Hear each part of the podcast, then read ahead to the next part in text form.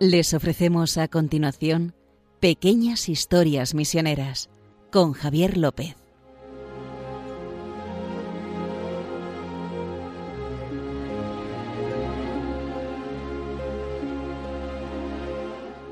Estamos aquí otra vez, una noche más con ustedes, aquí en Pequeñas Historias Misioneras, donde les acercamos estas anécdotas, pequeñas historias, como su propio nombre indica, y voy a presentar, como siempre, a don Justo Amado, director de Omepres, que me acompaña siempre esta noche. Oh, hola, ¿qué tal, Javier? Muy bien, aquí seguimos nuestra andadura. Con nuestras, sí, con nuestras pequeñas historias misioneras. Y este año, como bien saben y hemos hablado mucho, vamos a hombros de gigantes. Sí, eh, de hecho, o sea, esta es la tercera entrega del ciclo que empezamos de los centenarios que estamos celebrando en las obras misiones pontificias y en lo que es la animación misionera. Hemos hablado de los 150 años de Paulo Magna, el fundador de una de las cuatro obras. Hemos hablado de San Francisco Javier, que se, se cumplen este año 400 de su canonización.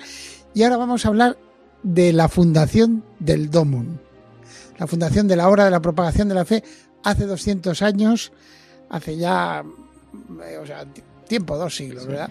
Así que ya saben, de eso vamos a hablar, pero antes recordarles que pueden mandarnos sus ánimos y todo lo que quieran comentarnos a Justo y a mí al correo de historiasmisioneras arroba radiomaria.es. Repito, historiasmisioneras arroba radiomaria.es. Y si quieren escuchar nuestros programas o quieren volver a escucharlo o hacer, no sé, difusión de ellos y suscribirse, pueden poner, como dice justo en Google, Historias Misioneras Radio María y les lleva directamente a la página de podcast. Ah, así es. Pero los podcasts de Radio María lo pueden ver. Pues una vez dicho esto, vamos a adentrarnos por fin en esta obra, la más conocida. Sí, es el, el Domun que para todo, para todo católico español no hay más que decir. Y para muchos la- latinoamericanos, recuerden que Domun es la fusión de Domingo Mundial de la Propagación de la Fe, Eso es. que es el día que se dedica especialmente eh, a esta obra, pero que el Domun dura todo el año. Eso es. Entonces vamos a, a aprender un poquito más de Pauline Jaricot, su fundadora, y cómo... se Bueno, eh, o sea, lo que vamos a hablar es los ingredientes que se necesitan. Esto es como, como hacer un plato, ¿no? Los ingredientes que se necesitan para fundar un domun. Eso es de lo que vamos a hablar. O sea, vamos a ver qué fue lo que hizo que una chica de, de 23 años, 23 años, piénsenlo bien, eh, fundara una obra que, que- que ha hecho que cambie mucho la forma de pensar de la Iglesia sobre el mundo misionero y sobre el apoyo a las misiones. Pues los ingredientes que vamos a dar, los podemos anunciar, son, primero hay que convertirse, o sea, la conversión de Pauline Jaricot. Segundo, hay que tener un entorno, una familia, y en este caso también vamos a hablar de un hermano de Pauline Jaricot. Y después, una idea. Esos son, los- yo creo que los tres ingredientes y por lo tanto las tres cosas de las que vamos a hablar hoy. Ahora que estamos en cuaresma, esto de conversión nos viene bastante bien. Sí, sí, porque es que además fue en Cuaresma cuando Paulina era 1816, o sea, piensa en una chica de 17 años, y también hay que pensar en el contexto de aquella época. Estamos en la Francia que acaba de terminar las guerras napoleónicas. O sea, eh, es un mundo un poco que ha cambiado totalmente. Ha habido muchísima persecución de la iglesia en aquella época. De, en Lyon han matado a mucha gente simplemente por, por, por creer en Dios. Sí, se, no, la guillotina mataba a los nobles y tal. Pues no, que piensen ustedes que también mató, mató a los que no se quisieron someter. Y para eso les animo a leer Diálogos de Carmelitas de Bernanó que también existe en película, cómo va cayendo la guillotina mientras van cantan- cantando el Te Deum, las carmelitas, hasta que la última cae y ya se deja de oír el Te Deum.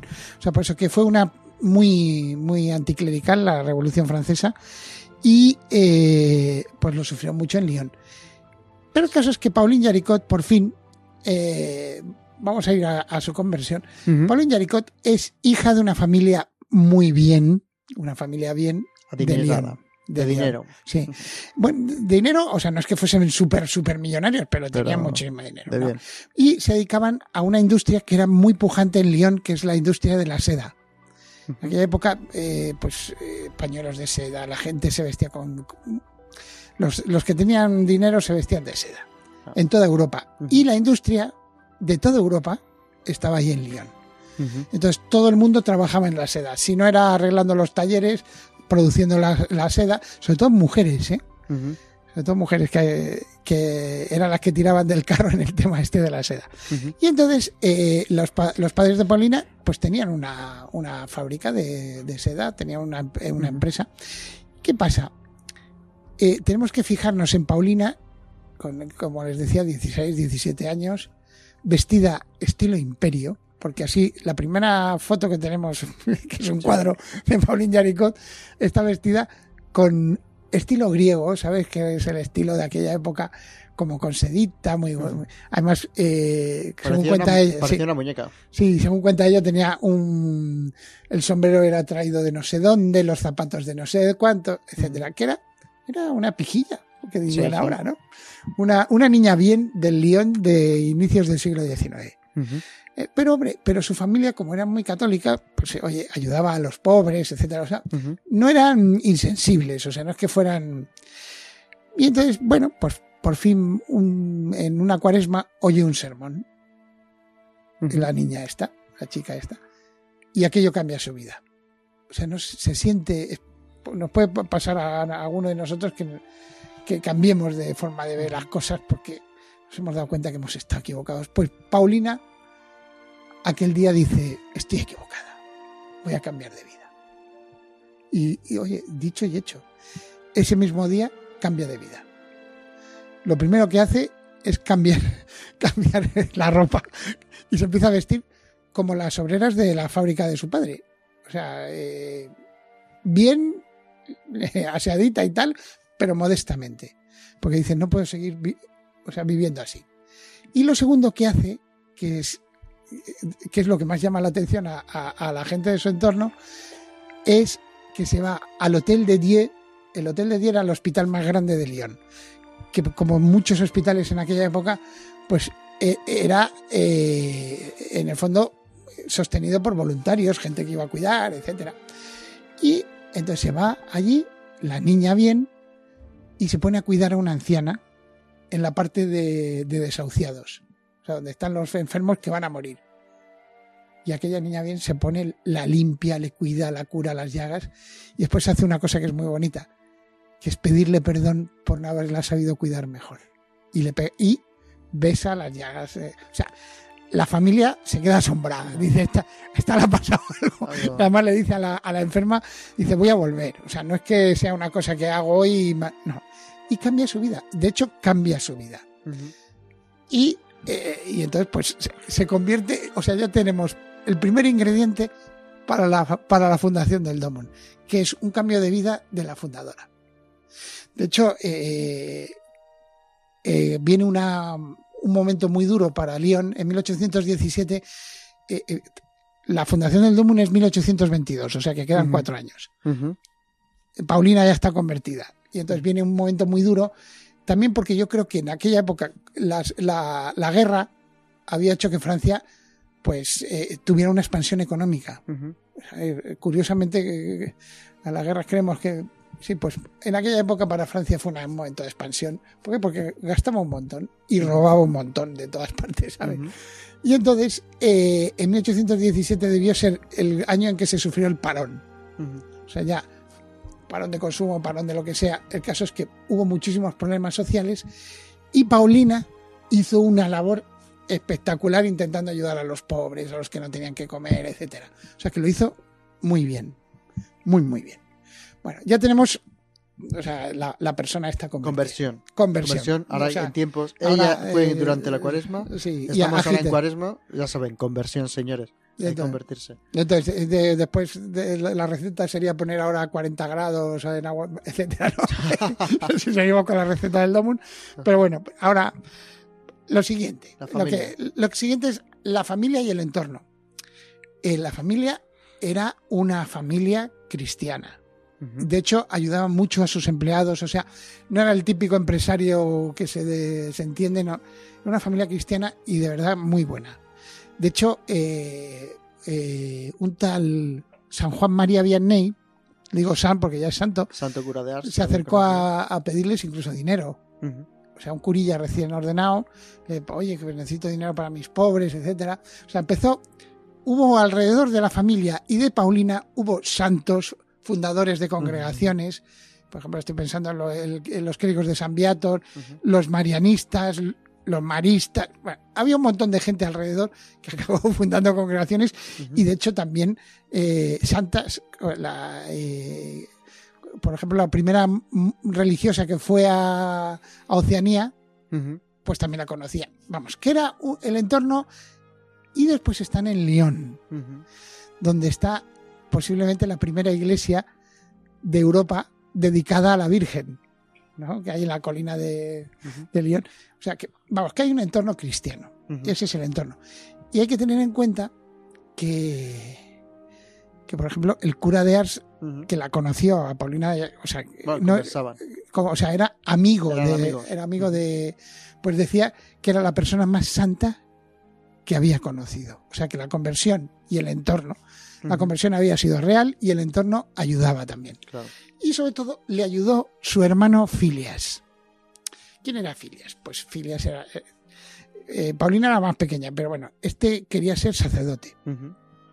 Pero ¿qué ocurre? Que entre guerras, revoluciones e historias, pues siempre había un... se retrasaba un año. iba- Quería ser misionero. Era sacerdote y quería irse a la misión. Era, sí, pero, pero él primero quería ser sacerdote. Lo que pasa Sí. es que se- como seminarista, pues tuvo unos estudios, vamos a decir, ajetreados. Empezaba, después el padre le cortaba y le mandaba a trabajar a la fábrica, Ujú. etcétera, para que le llevara las cuentas. Y, y, bueno, el caso es que dice, me voy a ir de Lyon porque si no aquí no acabamos. Y se va a París. París, Se va a París. Y entonces en París eh, empieza a estudiar filosofía y teología para ordenarse, pero conoce, tiene un contacto muy estrecho con dos instituciones muy misioneras, que son el, el Seminario de Misiones Extranjeras de París, que no, no vamos a entrar aquí porque ya hablaremos de él cuando hablemos de, de cómo se fundó la obra de la, la Congregación para Evangelización de los Pueblos. Propaganda Fide, que es otro de los aniversarios, eh, y, pero vamos, que está muy vinculada a la evangelización en Asia. Y también los sulpicianos, Ujú. o sea, otra, del seminario de San Sulpicio, que, los, que fueron los primeros evangelizadores de Canadá, etcétera, y también te mandaban muchos misioneros a Asia. Entonces, todos estos misioneros eh, eh, influyeron muchísimo en Filias. O sea, dice, "Jo, este- es, que, es que estos, es que estos son, son terribles, son buenísimos y además mandan cartas. Y todo esto se eh, pues, prácticamente le mandaba casi carta semanal a Paulina. Le mandaba una carta diciéndole, pues tú no te puedes imaginar qué, qué, qué misioneros tan grandes estoy conociendo. Claro, la otra, pues decía, hay que ayudarles, hay que ayudarles, porque tienen muy poquitos medios, hay que ayudarles. Entonces, bueno, eh, eh, empezó a mandar dinero. O sea, no, no- todavía no se había fundado el, el- no se había fundado el Domun, pero eh, empezó a mandarle dinero. Hay que tener en cuenta que Filias se había hecho de una especie de congregación laical Y también se dedicó a ayudar a los pobres moribundos. Por ejemplo, ayudaba a los condenados a muerte que no tenían familiares. Ahí estaba el hermano de Paulina Yaricot al lado. Y de hecho, eh, después volvería a Lyon, eh, porque quiso irse de misionero, pero al final no- las circunstancias no le ayudaron. Pero se volvió a Lyon y estuvo el hotel de 10, ese de que hablábamos, de que Sí, había sí. estado cuidando Paulina en su conversión. Y que, y aparte que Paulina desde ese día estuvo yendo casi todos los días un rato a ayudar a, a cuidar a enfermos. Pues su hermano acabó siendo capellán ahí en ese, en en ese ese hotel. hospital. eh, Un hotel, Hotel. que- con, lo llaman hotel de 10, pero es hospital, ¿no? Hospital, ¿no? Eh, eh, y que tenía que era muy grande ¿eh? que tenía 600 camas o- Ujú. entonces y, y ahí murió eh, también Filias en 1836 después de dedicar su vida a ellos Bueno, justo, vamos a escuchar un poco de música, como tenemos acostumbrados a nuestros oyentes, del himno de México, del DOMU, el, día, el Domingo Mundial para las Misiones, que con el lema de porque no podemos callar lo que hemos visto y oído. Creo que hicieron un concurso allí en, en Mm. México para ver quién ganaba y hacía esta canción, y la letra la canción Jorge García Cloa, y que la interpretaron Flor y George. Vamos a escuchar cómo suena. venga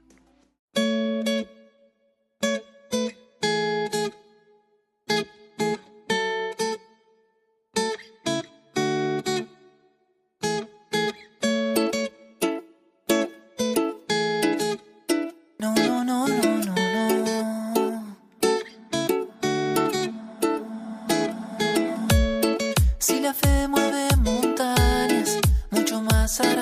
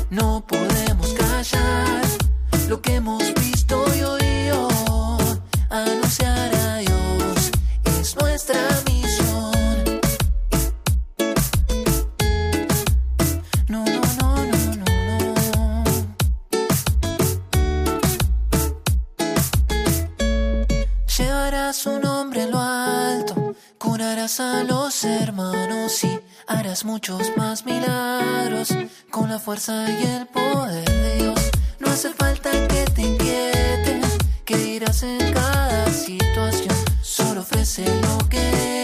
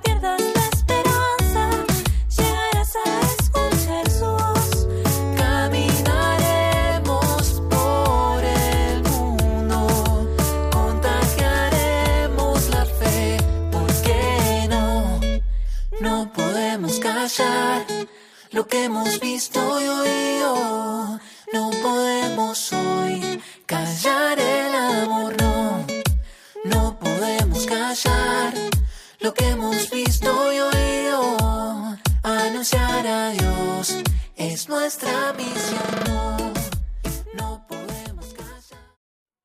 Bueno, pues después de esta canción muy de OMP, como nosotros, Mm. vamos a seguir con Pauline Jaricot y nos hemos quedado en el último punto, la tercera, que era la idea. Sí, sí, os hemos visto ya eh, La conversión, la conversión, que es lo más importante, el entorno de el la familia. la- y el hermano que no deja de mandarle cartas de y- y la idea.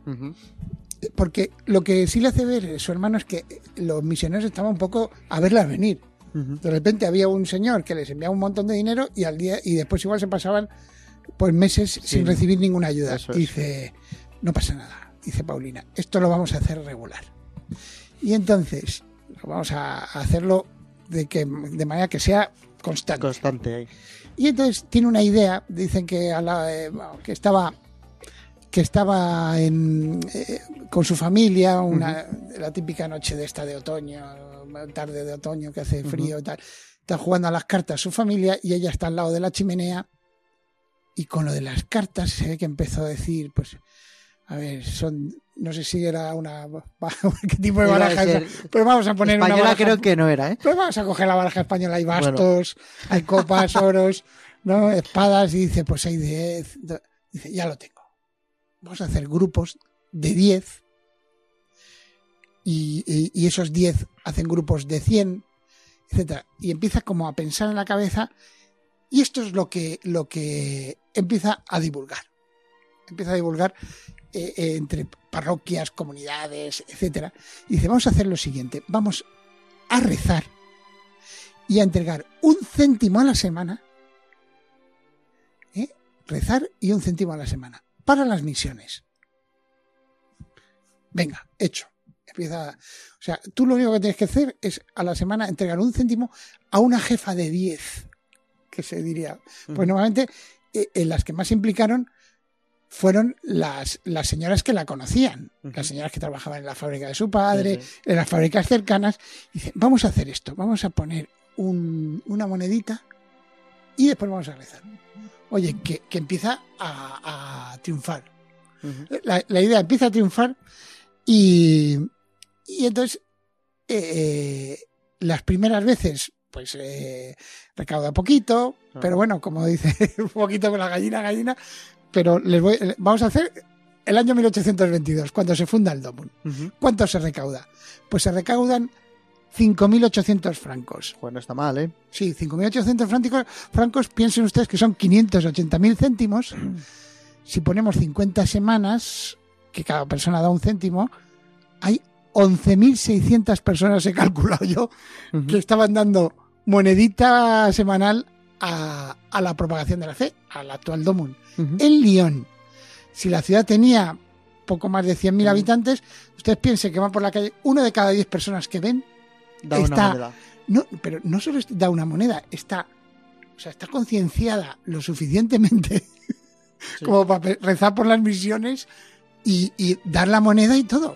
O sea, que hay que quitar, habría que quitarle a los niños, a la gente anciana, etc. A, a los que no. Para la gente que no nos ha entendido, a ver si lo puedo decir así justo, tú me corriges si una barbaridad, pero es como si fuera una pirámide, Sí, ¿vale? Está una persona arriba. Es como, no quiero que la gente piense en una estafa piramidal, pero tiene esa estructura que el de arriba es uno y bajan 10. Lo que pasa es que yo le 10 daría la vuelta. otros 10. Sí, dándole la Le daría vuelta. la vuelta porque aquí los que importan no son Sí. los que reciben todo, que simplemente es, a nivel. Pero tiene esa estructura, ¿no? Sí, es- De los van, import- pum, 10, 10. Lo que importan son los de abajo. Eso Porque si no rezas, no te conciencias. Si no te conciencias, no das. Y además es que empieza a haber ejemplitos. Por ejemplo, fíjense, eh, había gente que alquilaba una silla para misa. Nosotros, ahora que estamos acostumbrados a, la- a los bancos de misa, vas a, tu- a la iglesia y te puedes sentar. Y eso, que sepas que es una cosa Y- relativamente Y nueva. sabes que si llegas tarde te quedas de pie. Sí, no, pero que es relativamente nueva eso. Pues eh, normalmente se alquilaba una silla por un céntimo para ir a misa. Y la gente la alquilaba. La alquilaba. Pues la gente no. Ahora decía, pues no alquilo la silla. Me pongo de rodillas y, y de pie y ahí aguanto toda la misa. Que eran tonterías, pero Sí. era, pero era otra persona pues decía, eh, estoy acostumbrado a que me planchen el traje todas las semanas porque quiero ir. Pues una semana no se lo planchaban. Y cositas así. Eh, De verdad que los ejemplos que empezaron a dar. Y después lo más importante, junto a esto, junto a la oración, junto al, pequeño donativo, eh, hay otra cosa muy importante, que es que empiezan a hacer una especie de revista. ¿Qué fue lo que le motivó a Paulina? Las cartas de su hermano, que le contaban, pues mira, que los misioneros están... Entonces crearon una cosa, una publicación que se llamaba Anales de la Propagación de la Fe.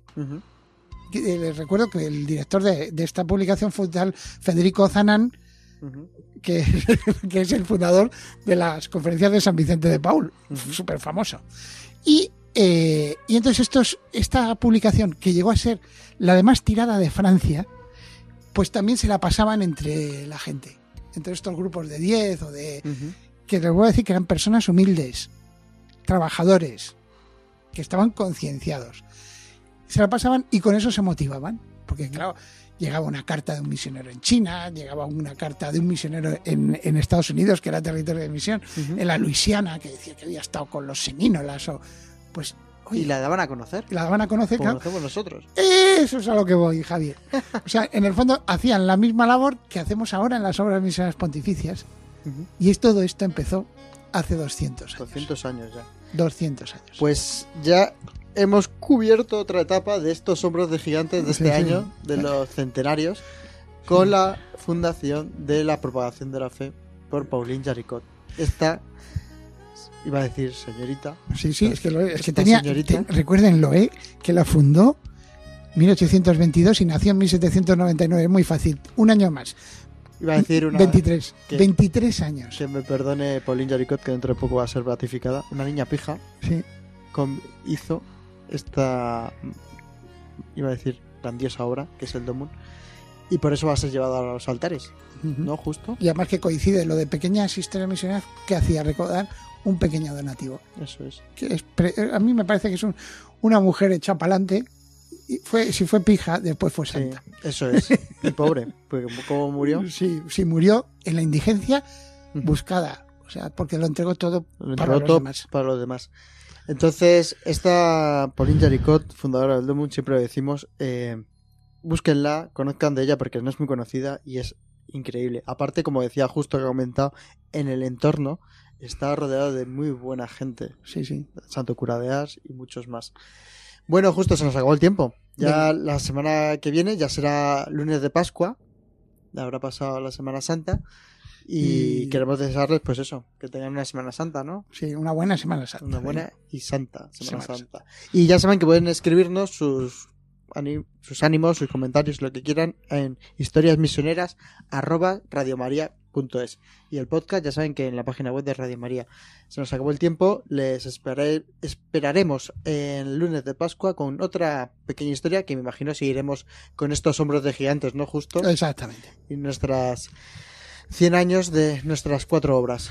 Venga. Bueno, hasta dentro de 15 días.